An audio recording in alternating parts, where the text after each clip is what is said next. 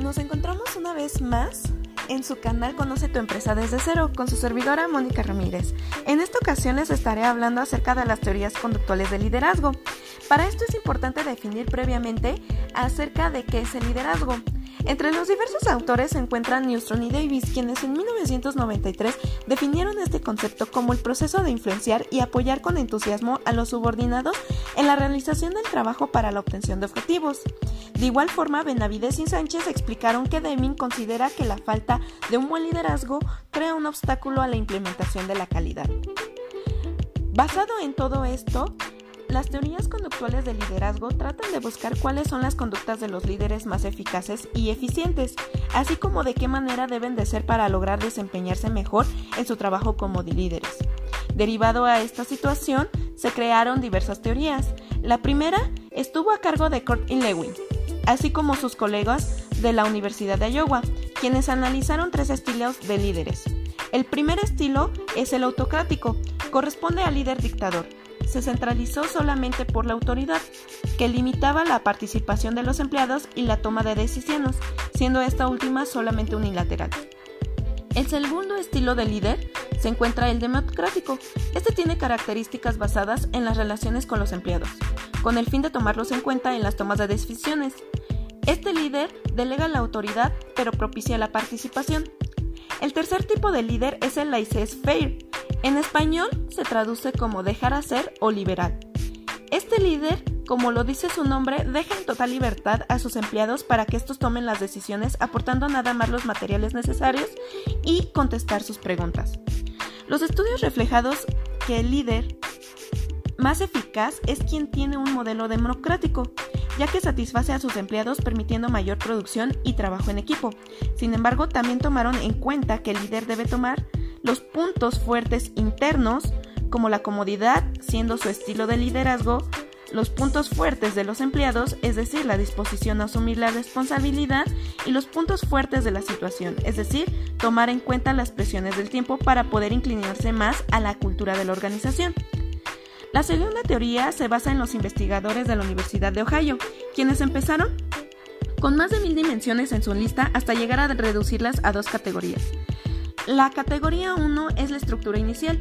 Se mantiene en que un líder define y estructura su rol y el de sus empleados para poder alcanzar metas, organizar el trabajo en grupo y las relaciones laborales asignando tareas concretas.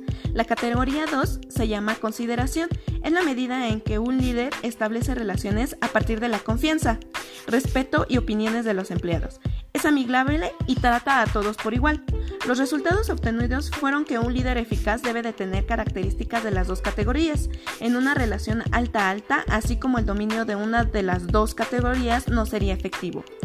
De igual forma, se encuentra como tercera teoría la que se elaboró por Robert Blake y Jane Monson, llamada rejilla de liderazgo o malla gerencial. Esta se basó en el estilo relativo al interés por las personas y al interés por la producción. La conclusión es que el líder con mayor desempeño es el que se ubica en el estilo 9,9. Este último estudio tiene un aldón negativo, ya que no habla sobre lo que hace que un líder sea efectivo, sino que presenta un marco conceptual del estilo líder y no hay una evidencia para sustentar que sus resultados obtenidos son los más eficaces. Como conclusión de este tema, se encuentra que estas tres categorías de teorías presentan resultados similares, ya sea un estilo democrático, relación alta-alta frente a las relaciones con el personal y roles, orientada hacia los empleados. Sin embargo, todas señalaron que para ser un líder eficaz debemos de tener conductas de compromiso con nuestros trabajadores aportándoles confianza, amistad y seguridad, permitiendo siempre el trabajo en equipo dentro de la organización. Por otro lado, los aspectos negativos de las teorías conductuales es que ninguna valora que todo líder va a variar su desempeño frente a situaciones difíciles en la empresa u organización, ya sean factores externos o internos con los diferentes empleados.